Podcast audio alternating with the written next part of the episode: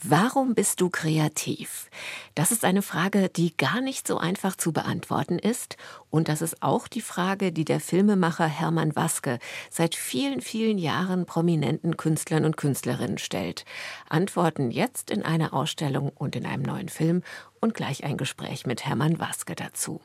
Außerdem bei uns Chaos beschreiben. Ein Porträt der Filmregisseurin Jessica Hausner. Abrechnen, der Roman Armageddon von Matthias Matusek und Vernetzen, das Festival Weltbühne in München. Kultur am Morgen auf Bayern 2. Heute mit Judith Heidkamp. Wenn jemand das hier hört und dieses Gefühl von Radioshow bekommt, dann ist es genau richtig. Das sagt M. Ward zu seinem neuen Album Supernatural Thing. Und da sind wir natürlich voll dabei. M. Ward, New Caring.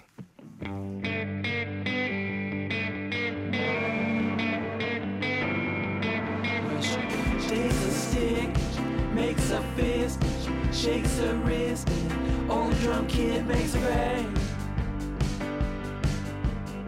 Then she stops, something's off. Snare don't pop, cymbals don't carang. I would be in with a new Kerrang. 21, having fun, everyone ever come to play. Now that she's got new degree, no time for me I gotta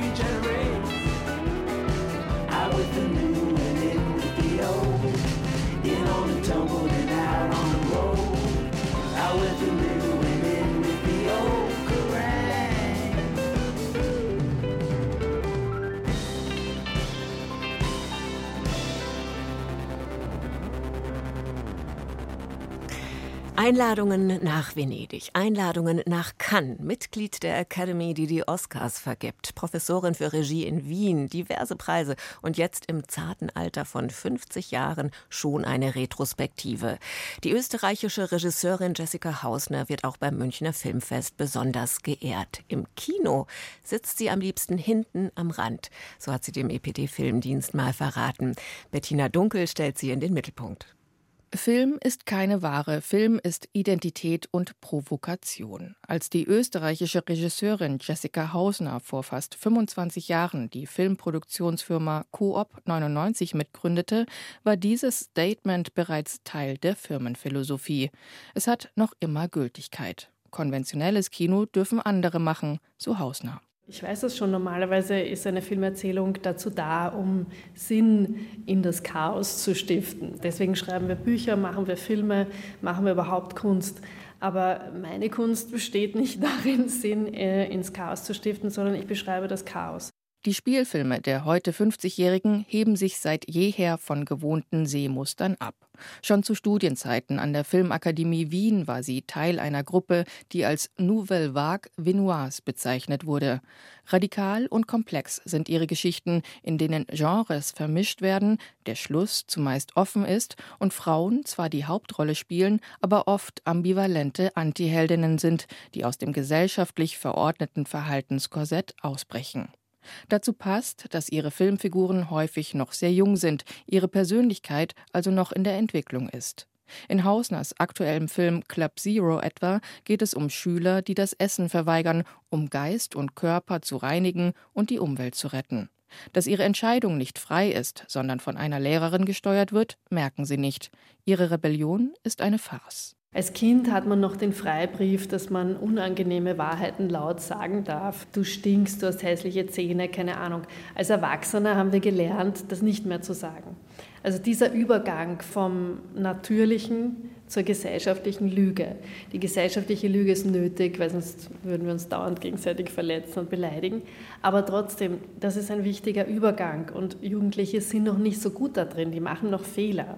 Sie lernen erst. Diesen schleichenden Prozess aus Lernen und Scheitern will Hausner als Filmemacherin erzählen. Und zwar so, dass das Publikum selbst dazulernt und ähnlich unangenehme Situationen durchlebt wie die Figuren auf der Leinwand. Denn Feelgood-Filme zählen nicht zum Repertoire von Hausner, die vor ihrer Filmkarriere Psychologie studiert hat. Um ihre prototypische Mischung aus Authentizität und Rätselhaftigkeit zu generieren, beschäftigt sie gern Laiendarsteller. Sie bringen laut Hausner eine ganz bestimmte Qualität ans Set, die Auswirkung auf die Filmrezeption hat. Man versteht nicht so leicht, was die Person empfindet oder denkt. Ich will ja so wie in der Wirklichkeit, wenn zwei Menschen miteinander reden, dann verstecken sie das Wichtige und zwar so gut oft, dass der andere es wirklich nicht sieht. Also dieses Element der Undurchschaubarkeit einer Person. Das habe ich von Laien gelernt und mittlerweile arbeite ich mit SchauspielerInnen so, als wären sie Laien. Hausner ermutigt ihre Profidarsteller, ihr Minenspiel zu reduzieren und die erlernten Techniken zu ignorieren, um nicht sofort lesbar zu sein. Das Unbehagen, das sich derart beim Publikum einstellt, gehört zu Hausner-Filmen wie das nonkonforme Verhalten ihrer Antiheldinnen. Es ist eben nicht wie in dem herkömmlichen, von Männern erzählten Film schaffen, eine Frau ist entweder so oder so und meistens eh nur eine, sondern in meinen Filmen gibt es Frauen, die komplett unterschiedlich sind und die es schaffen, alle Schattierungen darzustellen. Nicht jeder Kinobesucher kann sich mit Hausners Herangehensweise ans Filmemachen anfreunden, aber so ist das eben mit Herausforderungen. Sie sind anstrengend und erfordern Mut. Dass es Jessica Hausner an Mut nicht mangelt, sieht man allein daran, dass sie dieses Jahr mit Club Zero schon zum zweiten Mal in den Wettbewerb von Cannes eingeladen wurde, den Olymp des cineastischen Grenzgänger. Die Regisseurin Jessica Hausner vom Filmfest München besonders geehrt. Morgen läuft dort ihr Film Little Joe Glück ist ein Geschäft. Ein Porträt von Bettina Dunkel war das. Kulturwelt. Das aktuelle Feuilleton auf Bayern 2. Seit über 30 Jahren ist der Regisseur, Autor und Produzent Hermann Waske dem Geheimnis der Kreativität auf der Spur. Über 1000 Menschen hat er bis heute befragt. Er hat Filme gedreht, er hat Bücher geschrieben, er hat kreativ alle Medien genutzt, könnte man sagen. Und das bekommt man in München derzeit besonders vor Augen geführt. Beim Filmfest läuft sein jüngstes Werk zum Thema, der Film Can Creativity Save the World? Und im Literaturhaus dreht sich eine Ausstellung um seine Lieblingsfrage. Warum? Why are you creative? Und jetzt ist er zu Gast in der Kulturwelt. Willkommen, Hermann Waske. Schönen Dank für die Einladung. Lieblingsfrage weiß ich jetzt natürlich nicht genau, aber mhm. jedenfalls ist das die Frage, die Sie vielen, vielen prominenten Künstlern und Künstlerinnen gestellt haben, oft in schriftlicher Form, auf kleinen Zetteln oder Kalenderausrissen oder Heftdrücken oder was weiß ich, auf denen sich dann auch manchmal die Antworten gleich finden, die man jetzt im Literaturhaus auch sehen und lesen kann. Warum sind Sie kreativ? Das ist eine schwierige Frage. Welche Antworten haben Sie denn schon bekommen? Ja, das ist zunächst mal die, ist die Ausstellung im Literaturhaus eine Creative Experience. Da kann man eintauchen in die kreativen Stimuli einiger der bedeutendsten Künstlerinnen der Gegenwart. Und Denn jetzt dürfen Sie auch ein bisschen Name-Dropping machen. Ja, das können wir tun. Fangen wir gleich bei A an. Marina Abramovic bis Z Hans Zimmer, die dort mit ihren Antworten sind, aber auch Schauspielerinnen wie Kate Blanchett, die auch in meinem neuen Film ist, ist dabei mit ihrer Antwort. Es sind Künstler dabei wie Jeff Koons und Damien Hirst, Georg Baselitz, andere Schauspielerinnen wie Juliette Binoche, Regisseure wie Steven Spielberg und gehen wir mal zurück, Billy Wilder, weil das geht ja schon seit einer geraumen Zeit. Aber im Literaturhaus sind natürlich auch Schriftsteller, Schriftstellerinnen dabei. Sibylle Berg, Michel Welbeck, T.C. Boyle, den ich mal in Santa Barbara besuchen durfte, bis hin zu Simon Rushdie oder Günter Grass. Nick Cave, den ich auch zu den Schriftstellern zählen würde. Und es ist interessant, da gibt es gemeinsame Nenner, gerade bei den Schriftsteller, Schriftstellerinnen. Günter Grass und Simon Rushdie haben, ohne sich jetzt abzusprechen, genau dasselbe beantwortet, because I have to be. Ja, oder Günter Grass hat geschrieben, weil ich muss. Keine andere Wahl, no choice. Sonst noch gemeinsame Nenner? Also zwischen solchen Namen wie Michelle Houellebecq auf der einen Seite und Kate Blanchett auf der anderen. Kann man da was zusammenbringen? Ich habe da in der Tat ein Buch drüber geschrieben und das heißt Die Dialektik der Kreativität oder The Dialectic of Creativity. Viele geben ja auch ihren Eltern die Schuld, sei es äh, Steven Spielberg oder Spike Lee oder Julian Schnabel. My Mother schreibt er. My Mother schreibt er, genau.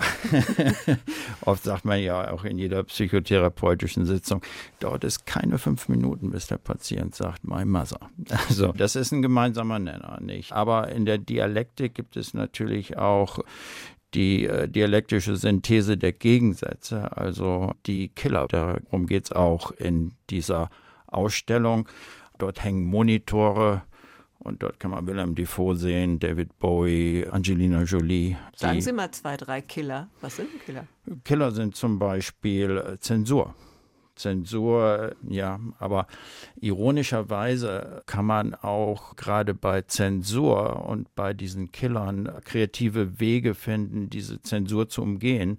Wir müssen uns ja nur die vielen kreativen Filme aus dem Iran anschauen. Taxi von Jaffa Panay möchte ich zitieren, die Zensur zu umgehen. Und dann gibt es natürlich auch die Selbstzensur. Ganz wichtig. Die Situation, die Sie mit so einer Frage schaffen und mhm. auch mit der Provokation da jetzt gezielt und knapp und vielleicht auch humorvoll zu antworten, das ist ja auch eine kreative Situation, in die Sie die Leute stecken. Ja, das ist ein kreatives Spiel. Das ist in der Tat ein kreativer Austausch per se. Und zum Beispiel Picasso wurde gefragt aufgrund eines seiner Kunstwerke, sagte jemand, das hätte ich auch noch hingekriegt. Picasso, ja, sagte, ja, hast du aber nicht. nicht? Und, und das hat natürlich mit Angst zu tun. Ja, und sein Anliegen dieses Projektes auch, die Leute zu motivieren, Ideen umzusetzen, weil per se ist ja jeder kreativ. Was haben Sie gelernt über diese 30 Jahre hinweg Beschäftigung intensiver Art mit diesem Thema? Was wäre das, was Sie heute neu über Kreativität sagen würden? Es ist ein unendliches Eintauchen. Es wird nie langweilig. Und eine Konklusion ist sicherlich, there's always a better idea. Also das nie zufrieden sein, nie satt sein, immer noch einen draufsetzen. Ich sagte in einem anderen Zusammenhang, ich habe immer einen Zettel neben dem Bett liegen, schreibe mir eine Idee auf und dann gucke ich morgens und sage ich, da müssen wir noch was dran arbeiten und das ist wichtig, einfach to, ja, push the humankind forward, wie man so schön sagt. Unsere menschliche Kreativität bekommt allerdings derzeit enorme Konkurrenz. Wie gucken Sie auf die künstliche Intelligenz? Steckt da Kreativität drin oder ist das was ganz anderes in Ihrer Sicht? Ich denke, da tagt die Jury noch. Ich habe mich in der Tat auch in dem aktuellen Film Can Creativity Save the World mit dem Thema befasst und mit Kreativen hinter Humanoid Robots gesprochen und ChatGPT und so weiter. Ich war in Palo Alto und ich habe auch mit dem Gary Kasparov, im Schachgenie, gesprochen, der Schachgroßmeister und Dissident. Ich fragte ihn, ob er denn denke, dass AI eine Bedrohung sei. Und da sagt er, not at all, also überhaupt nicht. Also das Gegenteil ist der Fall. und dass in seinen Augen eben diejenigen, die nicht diese neuen Tools kennen und damit umgehen, werden diejenigen, die in Zukunft abgehängt sein werden. Auf der anderen Seite Datenmissbrauch. Wenn ich sage, Tag die Jury noch, muss man das auch mit Vorsicht genießen. Aber im Prinzip hat Kasparov recht. Persönliche Frage zum Schluss. Was brauchen Sie, Hermann Waske, um gute Ideen zu haben? Zum Beispiel eine Situation wie jetzt, dass wir einen Dialog führen, dass wir über ein Thema sprechen, wo letztendlich eins plus eins gleich drei passiert, was äh, letztendlich auch die Grundvoraussetzung ist für Dialektik, dass wir über was etwas reden und etwas dabei rauskommt, das größer ist als wir. Der Regisseur und Autor und Produzent und Kreativitätsforscher Hermann Waske war das in der Kulturwelt. Heute Abend im Literaturhaus in München die Eröffnung der Ausstellung Why Are You Creative und heute und morgen auf dem Münchner Filmfest zu sehen der Film Can Creativity Save the World? Ich sage Ihnen vielen Dank fürs Kommen. Ich bedanke mich für die Einladung.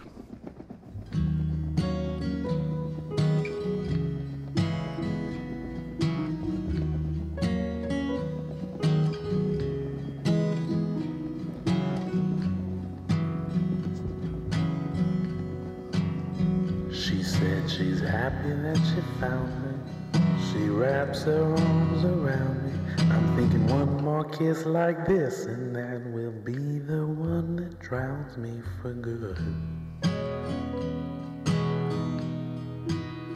Mm, for good. And a thriller for a day, a killer for a night Ain't it hard to say goodbye when is goodbye for good.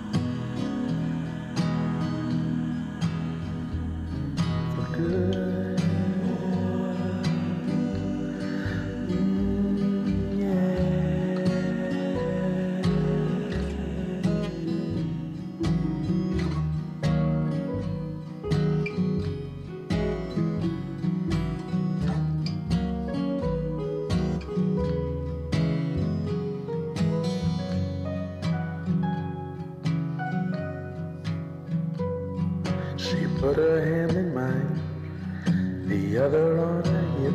Said, if we gonna dance forever, I'ma show you how to dance like this.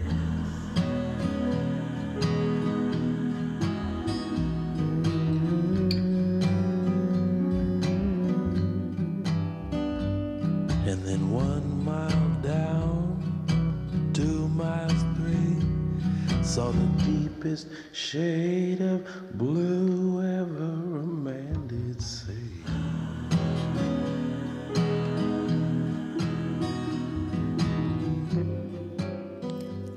Ward, eigentlich Matthew Stephen Ward, ist ein Singer-Songwriter aus Portland, Oregon, mit Hang zum Folk. Sein neues Album bestreitet er nicht allein, sondern er hat sich verschiedene Gäste eingeladen. Armageddon muss nicht Weltuntergang sein. Auch in der eigenen Biografie kann einen vielleicht mal ein Armageddon-Gefühl beschleichen. Und das scheint beim einstigen Spiegel- und Weltjournalisten Matthias Matusek so zu sein.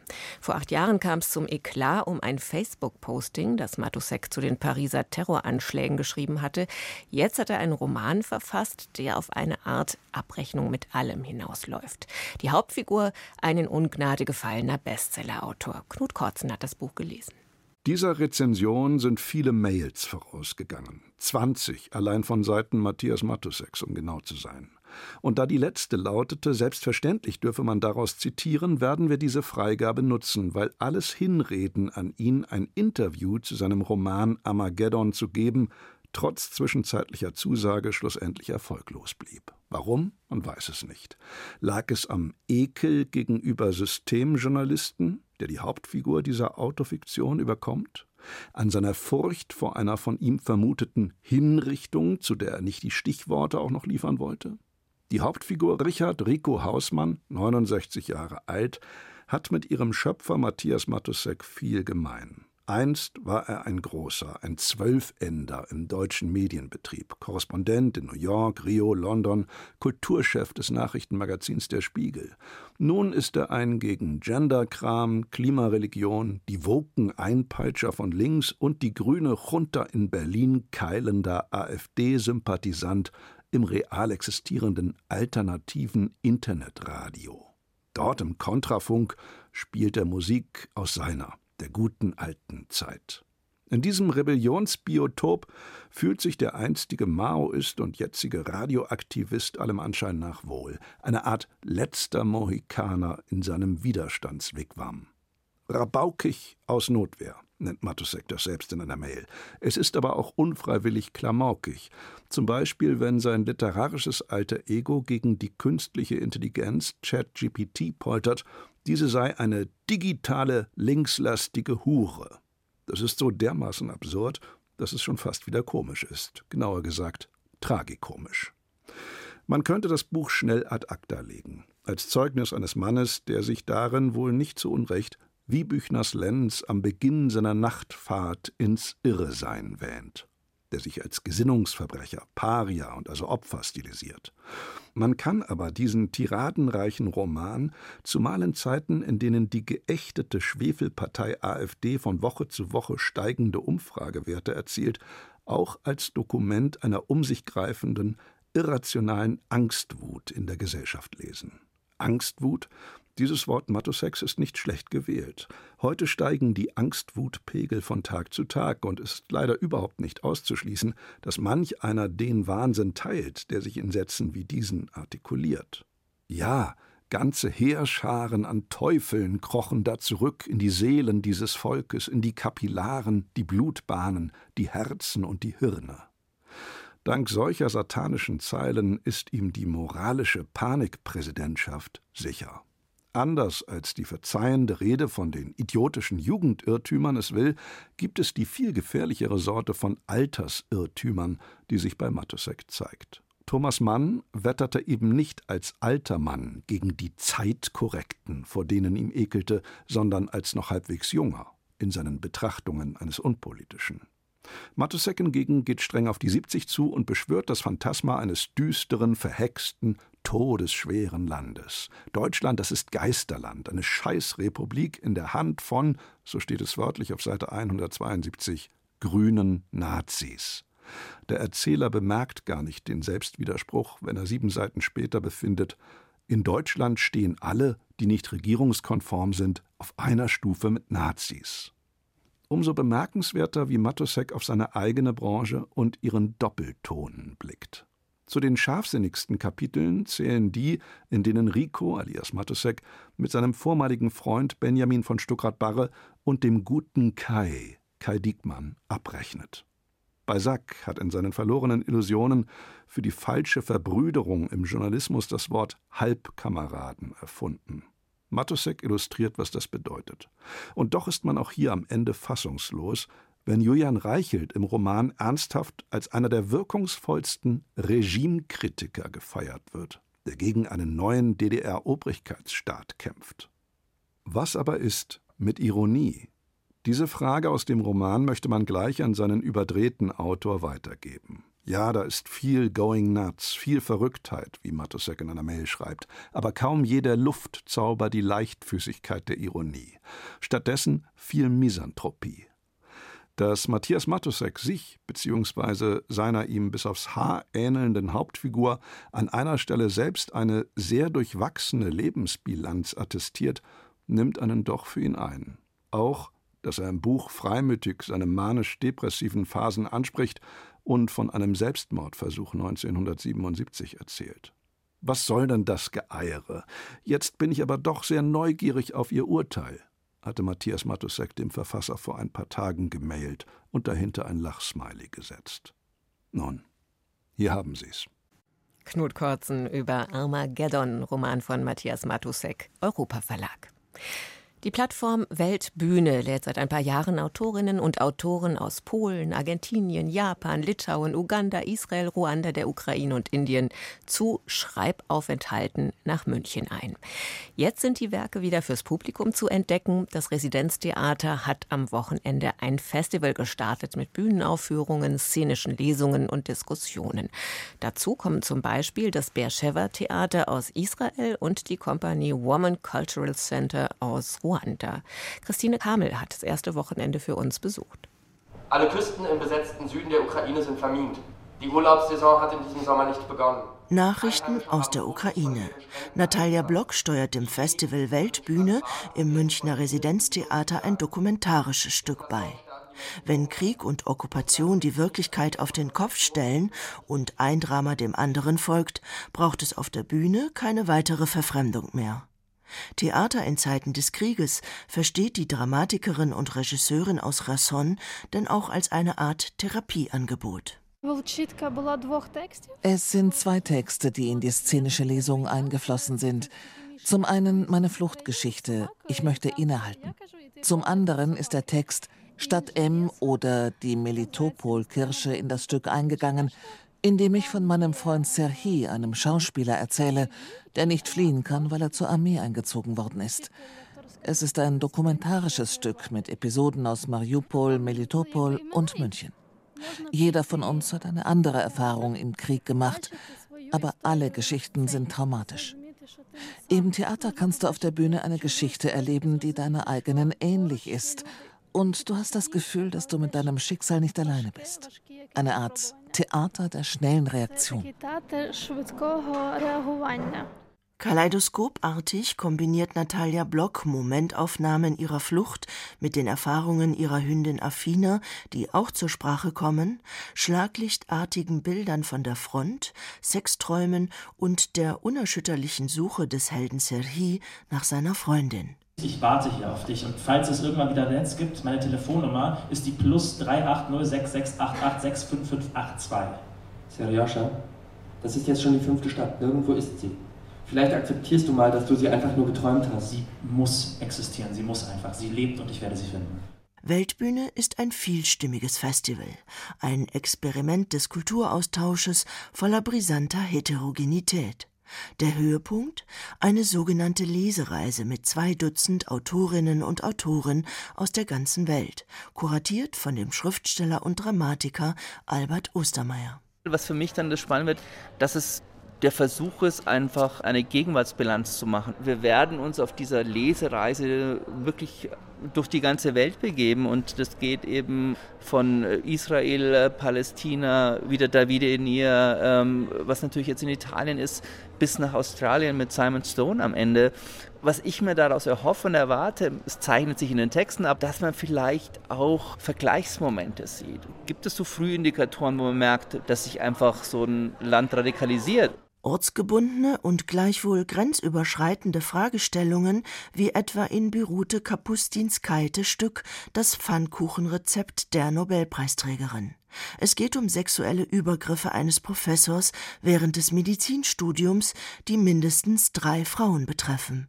Das Trauma ist bei allen gleich, doch für die Heldin ist es ein Albtraum, damit an die Öffentlichkeit zu gehen. Es würde bedeuten, mahnt die Mutter, dass auch die sexuellen Übergriffe des eigenen Vaters aufgeklärt werden würden. Ein Kollaps der Familienehre. Eine sicher weit verbreitete Schweigepflicht. Und was baut sich auf zu nationalen Krisen, zu Konflikten über die Familie hinaus? Albert Ostermeier spricht der Weltbühne Cassandra-Fähigkeiten zu. Nämlich die, dass sie ein seismografisches Gespür hat für das, was ist, aber vor allem für das, was kommen wird und kommen kann und kommen könnte. Weil ich habe das aus dieser Erfahrung auch mit der Politik gemacht, dass ein Problem oder eine Krise erst dann wahrgenommen wird, wenn es vor der Tür steht. In Anbetracht der Gleichzeitigkeit von Krisen und Kriegen wäre Zukunftswissen aus Dramatik und Literatur nicht nur Wunsch, sondern dringliche Notwendigkeit. Noch bis Freitag läuft das Festival Weltbühne am Residenztheater in München. Ein Bericht von Christine Hamel war das. Danke fürs Zuhören, sagt das Team der Kulturwelt für heute. Wir sind auch im Internet zu finden als Podcast. Am Mikrofon war Judith Heidkamp.